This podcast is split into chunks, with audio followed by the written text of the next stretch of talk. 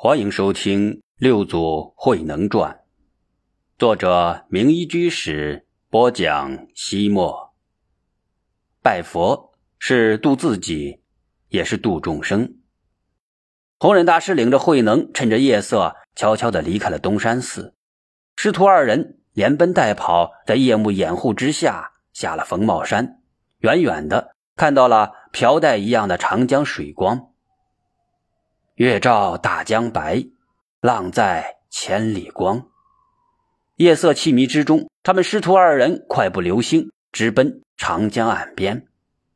星垂平野阔，月涌大江流。朦胧月色笼罩下的长江，一发的雄阔，暗流涌动，浊浪翻滚，一片未知的神秘，一片未知的苍茫。五祖弘忍大师带着慧能来到江边。白日热热闹闹、熙熙攘攘的渡口，此刻冷冷寂寂。迎接他们的只有江潮叩击堤岸的声音。涛声呢喃说：“夜静，野渡无人舟自横。”在岸边一处芦苇丛中，他们发现了一只无主的小船。红忍大师去解船缆，慧能莫名其妙的扑哧一笑。红忍大师没抬头，说道。解缆绳有什么可笑的？红忍笑道：“解缆嘛，本来没什么可笑的。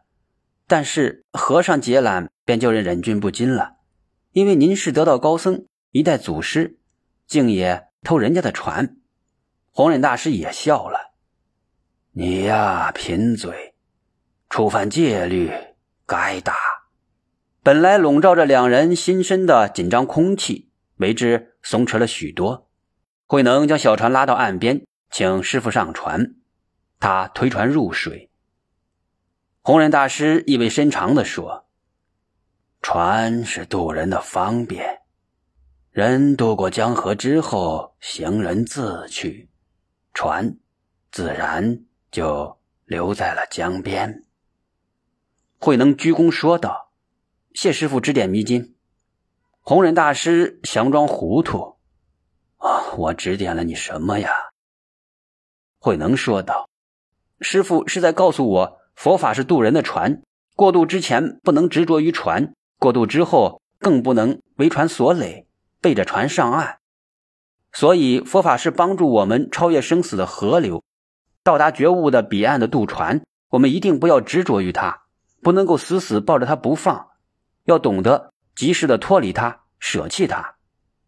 五祖点点头，从船舱摸出桨，刚要划，慧能抢了过来。师傅，你领着我走了很长的山路，累了，请休息一会儿，弟子来划船。弘忍大师神秘的一笑：“我是师傅，应该由我来渡你才对呀。”慧能也会心的笑笑，在我迷惑的时候。是师傅渡了我，现在弟子已经开悟，就该自己渡自己了。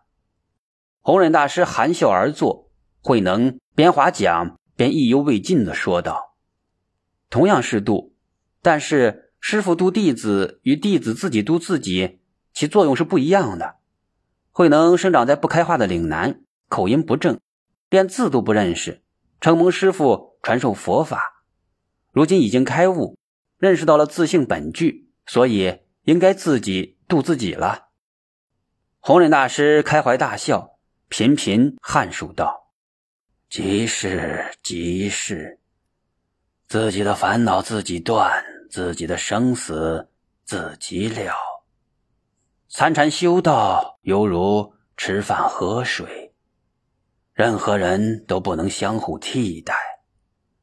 所谓师傅，只能为人指明前行的方向。”是否能够到达人生不灭的彼岸，只能够靠每一个人自度。今后禅宗发扬光大，就靠你了。小船悠悠，渔火点点，大江东去，月夜阑珊。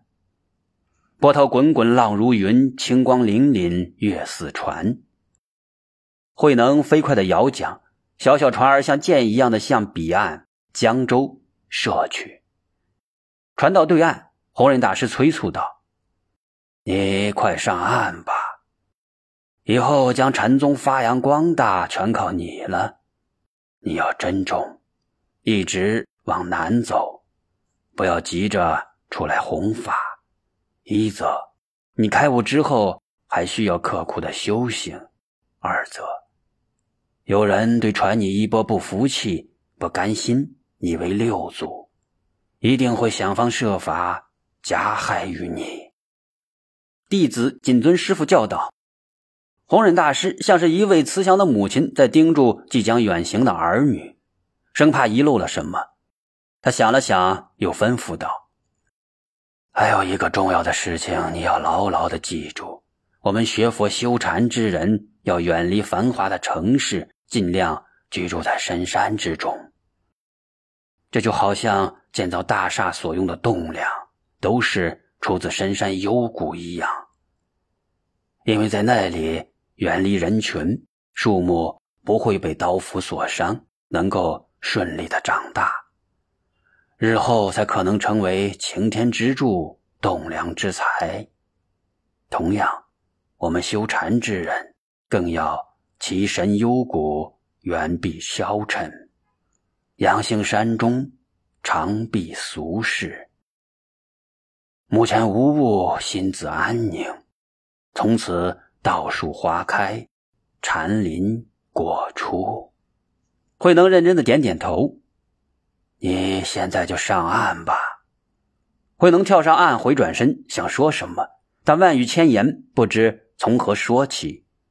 弘忍大师一时相对无言，摆摆手，催促慧能快走。心有灵犀一点通，一切都在不言中。慧能慢慢跪了下来。弘忍大师眼中泪光闪闪，他像是失去最珍贵的东西，心中空落落的，蹒跚转身，吃力的摇桨离开。慧能望着师傅苍老的背影，泪水模糊了视线，他的心中仿佛渐渐响起了一首无字的歌谣，犹如一只天地幻化的精灵在大地上空回荡。正是黎明前最黑暗的时分，在弘忍大师送走慧能的同时，神秀的房间。也亮起了一盏孤灯，残灯如豆，光线昏暗。神秀摸摸索索，悄悄地收拾着行装。他双手去捧供桌上的一尊佛像时，无意中碰到了花瓶，砰的一声，花瓶触地而碎。小沙弥从梦中醒来，吃惊地看着一身行装的神秀，问道：“上座，你要干什么？”神秀强作笑颜：“我要远行。”小沙弥懵懵懂懂地说：“你你马上要继承师傅的衣钵，成为六祖了，怎么能离开呢？”神秀苦苦一笑，没有回答。他背起行囊，走到小沙弥的床前，将那尊佛像放在了他的床头，爱抚着他的头发，深情地说道：“小师弟，佛道无边，你当奋力精进。”小沙弥瞪着疑惑的大眼睛：“那你不给我们讲经了？”神秀摇摇头：“我自己尚未证得自性，在胡乱讲经，一则误导学人，二则曲解经文本意，无异于佛手着粪，罪过罪过。”小沙弥追问：“那么你要到哪里去？将来我到哪里找你？”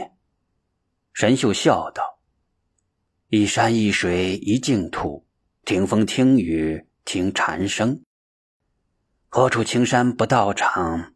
哪方水波无禅机？何处有青山绿水？何处就是我闭关修行的地方。神秀孑然一身，投入到茫茫黑夜之中。